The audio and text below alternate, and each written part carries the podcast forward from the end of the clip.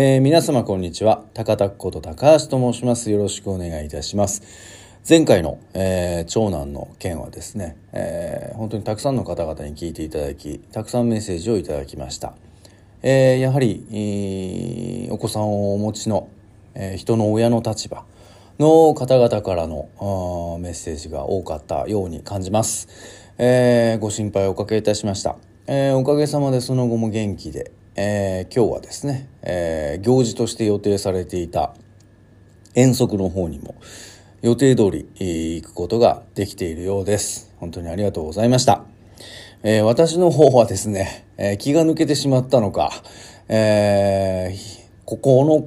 この頃のですね、ストレスってものが全部体に出てしまいまして、えー、ジンマシンが出たりとかですね、えー、関節炎になってしまったりとか、えー、まあ酒の量もちょっと多かったのもあったかもしれませんけれども、えー、体調崩しておりまして、えー、薬を飲んで治療しているところです。まあそれ以外はいつも通りにやってるんですけれども。でですね、えー、先週の、えー、長男の件が一段落しまして、ね、翌日、うん板橋の方で、えー、ゆうすけのライブをやった翌日はですね、えー、計画されていた旅行に予定通り行くことができました。えー、この旅行はですね、えー、かなり、えー、細かく定期的にやっていた、えー、同級生の友人、えー、A 君との旅行なんですけれども、もう本当にあのコロナ真っ盛りの頃は、あ月1か2月に1回ぐらい行ってたんですけれども、まあ、ちょっとお互い忙しくなってしまいましてスケジュールが合わず。で、えー、まあ、他の同級生とは行けたんだけど自分とは行けないみたいなことがあったりしてですね、えー、そのお詫びなんかも兼ねて彼の方からお誘いいただきまして、えー、今回このタイミングで行くことになりました、え場所は彼がとても好きな高知ということで私も最近は高知行けてなかったのでいいタイミングだなと思って、えー、行きました。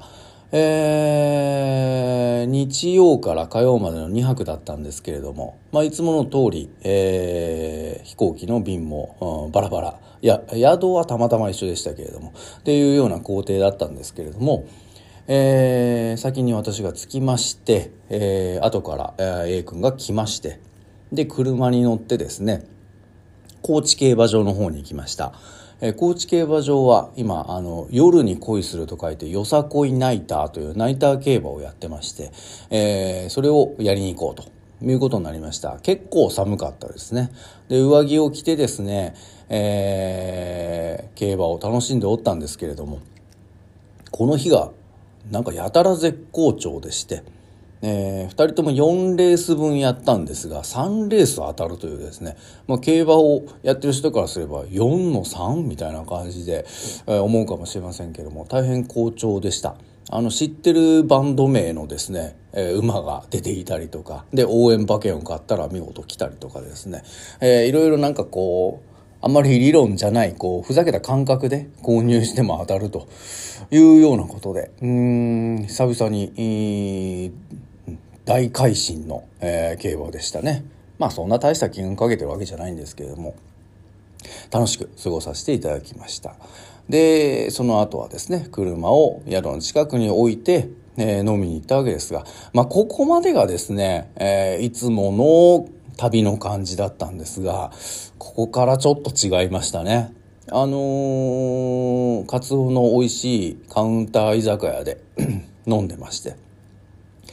まああのその A 君と旅に出るのが半年弱ぶりだったんですけれども前回はですね広島だったと思いますで普段はバカ話ばっかりしてるんですけども、えー、珍しく彼が真面目な話をし始めましてうんその時は自分のお父さんがなんか最近認知症の症状が出ていてどうも調子が悪くて自分のこともなんかもう分かんなくなってる気がすると。ね、自分は、あの、一人っ子だし、お父さん子、お母さん子で、あの、いわゆるマザコン、ファザコンだし、あの、非常に悲しい。もうどうしたらいいかわからない。みたいな相談を受けました。で、まあ自分もですね、えー、過去の父の病気の話なんかを初めてしたかな、えー、しまして、大丈夫だよというような感じで励ましたんですが、まあ、そのそれ以来の旅だったわけですがそれからどうなったみたいな話が、えー、話の中心でした。まあ、彼の方はですね、えー、お父様の方はなんかたまたま脳のその、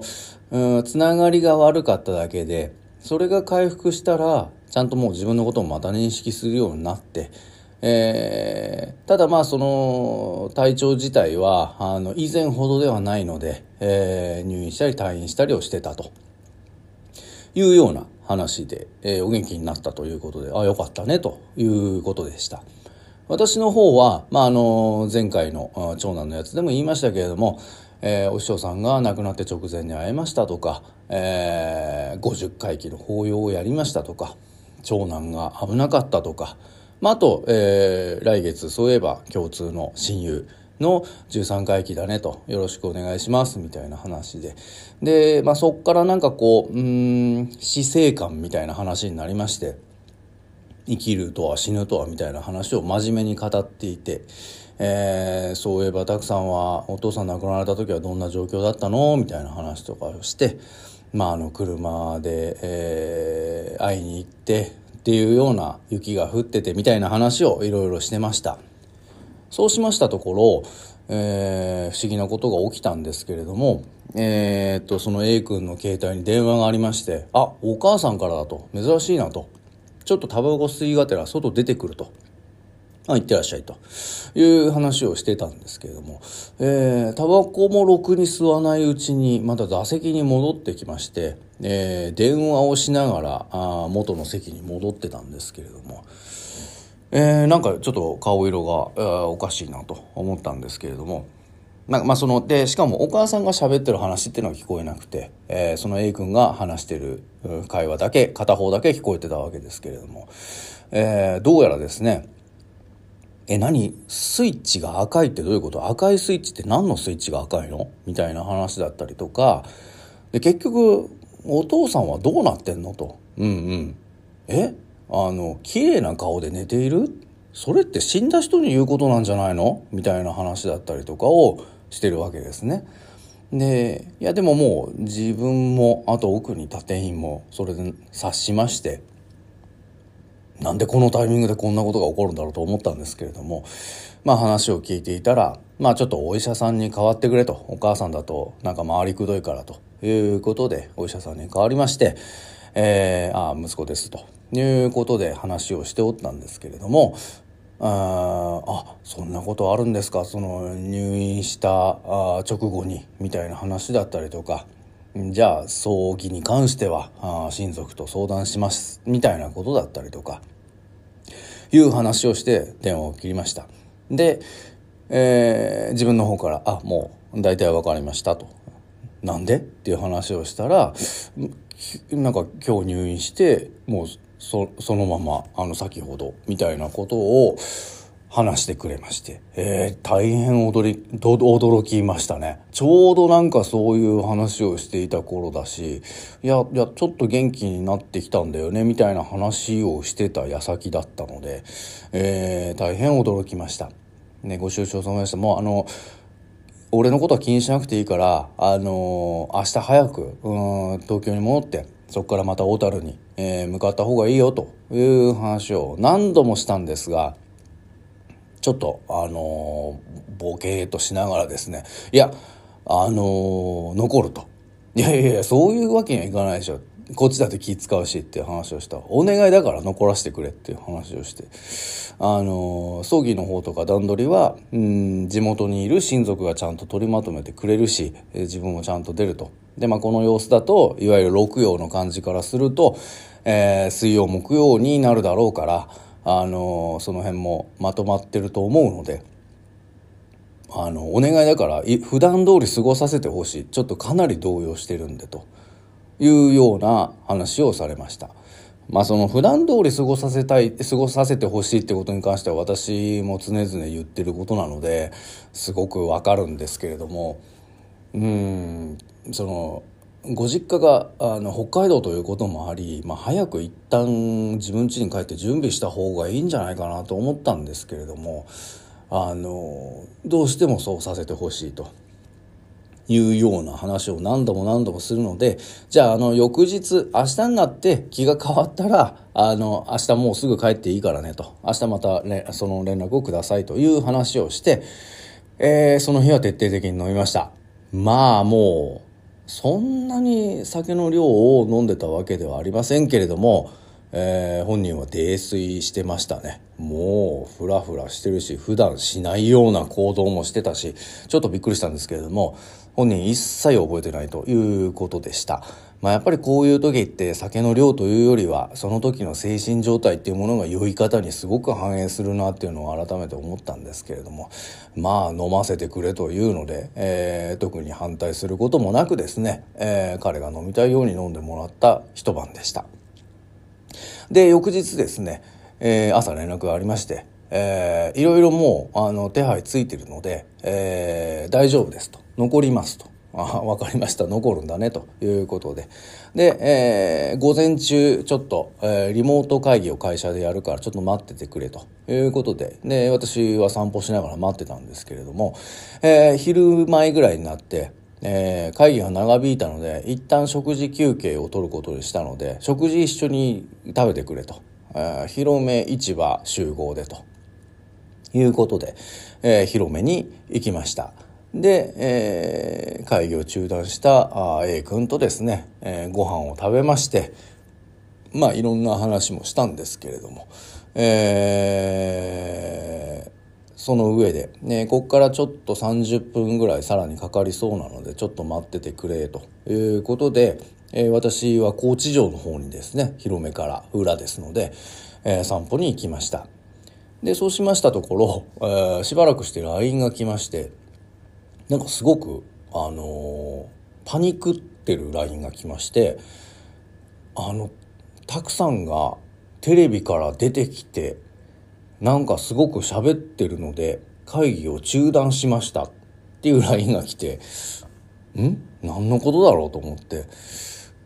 まあ、とりあえず、あ、うん、なの、ど、で、どうなったのって、まあ、会議を中断したので、えー、再開するのに時間がかかるから、ああと30分待ってほしいと。合計1時間待ってほしいと。いう話がありまして、ああ、わかりました、了解っていうふうに言ってたんですけども、何をテレビから自分が出てきて話してた？みたいな、何を言ってんだろうなと思って、まあ、昨日の今日だし、だいぶ混乱してんのかなと思いながらそっとしておいたんですけれども、で、えー、4時ぐらいですかね、えー、再集合しまして、あ、何だったのっていう話をしたら、あの、どうやらですね、えー、リモート会議をヘッドホンつけて、で、えー、音を消して地元のテレビをホテルの部屋でつけてたらしいんですね。で、そしたら、あのー、テレビ、好きなテレビがあって、その好きなテレビが地上波でやってるからそれを見ようと思ってつけたら、私がテレビに出てたそうで、えー、しかもですね、えー、まあ、ご存知の方あれですけども、あのー、マグロとピザがこう一緒になってて、異文化交流って書いた黒い長袖シャツがあるんですが、それをあの、さっき広め市場で着てたんですけれども、それを着て、えー、喋ってると。だから、あの、この休憩中に、あ、なんかテレビの取材でも受けたのかなぐらいに思ってたけど、隣に祐介君がいるから、いやいや違うと。え、でもさっき会った人とさっきと同じ格好で、テレビでしかも10分近くも出演してて、これ一体何だと。いうことで、一回会議を中止して、えー、その音声をずっと聞いてたということだったそうです。まああの結構前ですけれども、私が、あの、スタジオの近くのですね、町中華、上海祭館のですね、えー、に行ったところ、えー、団中の編集長の上野さんがですね、上野食堂という番組を撮影していて、それであのー、その撮影に協力してくれということで、えー、収録の時にこう、お客として出てたっていうのがあるんですけれども、それをどうやら見たらしいんですね。で、それってもう随分前、もう2月とかだったかな、の、あの、放送され、しかも BS で放送されてたんですけれども、それがたまたま地上波の高知の、えー、テレビでやってたと。で、しかもたまたまですけど、その異文化交流っていう同じシャツを着てたと。いうことでものすごい確率だと思うんですけれども、まあ、それで本人がパニクって会議が中断されたというようなことでした。こんなことってあるんだなと思うんですけれども。で、まあそれで、まあちょっと和んだりもしたみたいな話もして、あじゃあよかったねなんていう話をしながら、えー、その晩も、えー、本人は深酒をしてまして、で、えー、翌日一緒に帰ってきたということでした。まああの私もあのいわゆる五輪中の際に、えー、間接的に居合わせてしまったということもありますし学生時代あのお父様にはお家で何度かあお会いしたりもしてたのでじゃあもう本当に家族だけでやると言ってるけれどもあのお花を送らせてくださいということで、えー、高知からですね花を手配しまして、えー、家族葬の方に、えー、飾ら飾っていただきました。えー、でも本当にびっくりしましたね。なんかあのそういう同級生とうん生きる死ぬの話をしてたらそういう五輪中のお話が電話で来るっていうことだったりとかまああとはそのテレビ出てたっていう話はまああの面白い話ですけれどもそんなことってあるんだねっていう話を何度も何度もしました。で結局彼は予定通り旅行を過ごしたんですけれどもうん最後にあの「俺はとってもラッキーだったと思った」と。いつもだったら曜日関係なくあの時間っていうのは社員たちを全員介して一人で会社で仕事してる時間帯だったと。でそれが一人で会社にいてあんな報告を受けたらもっともっとパニクってたと思うし絶望してたと思うと。それがやっぱりそういうあの話をちゃんと理解してくれる友人が目の前にいてあの話をして慰めてくれたっていうことっていうのはなんか俺はむしろラッキーだったんだと思うことにするよと。ありがとうという話をしてました。まあ本当にまあそれは人それぞれの考え方ですけれども。うーんまあそんなこともあるんだなとしか言いようがないんですけれども。えー、不思議な不思議な出来事でした。なんとなくまあその、まあ、競馬がやたら当たりまくるみたいな不思議は大した話じゃないですし、えー、さっきまでいた人がテレビ出てるもまあ笑い話なんですけれども、えー、なんか前回、え、お父様の話をした人と、うん、半年弱ぶりに一緒に旅行に行ったら旅行先でそういったことが突然起こるっていうのも本当になんか人生何が起こるかわからないなと改めて思った次第です。まああの昨日がご葬儀で弟おとといがお通夜だったんですけれども、えー、無事に終わりましたということでお花の写真なども、えー、小樽の方から送ってもらったりしてですね、えー、じゃあ来月また親友の、えー、13回忌で会いましょうというような約束をしたんですけれども、えー、本当にいろんなことあるなと思った次第です。まああのそうですね本当にまあ前回も言いましたけど当たり前のように過ぎていたことが当たり前じゃなくなる瞬間というものは突然やってきますしその当たり前に対してその改めて、えー、感謝をしながら生きていかなきゃいけないなというふうに思いましたし何でしょうまあそういった自分が日々言ってることがあの突然そういったあの不幸が来たと友人に、えー、一緒にいてあげられたというのも、うん、一つあの力になれてその部分では良かったなと思いますし、えー、彼もまた、えー、そういったことからですね、えー、そういったことが周りで起こった時にそういうふうにして、えー、差し上げられたらいいなというふうにも言っておりました。えー、そんなこんなで、えー、全くなんかそういう話ばっかりになっちゃいましたけれども、あそんなような不思議な不思議なあ高知旅というようなことでございました。えー、そうですね。まあ、私としてはしばらく、ライブはないので、えー、体調を回復させながら、あ年内をですね、えー、しっかりと一生懸命過ごしていけたらというふうに思っております。今日のところはそんなところです。それでは皆様、今日も元気にお過ごしください。ありがとうございました。それでは。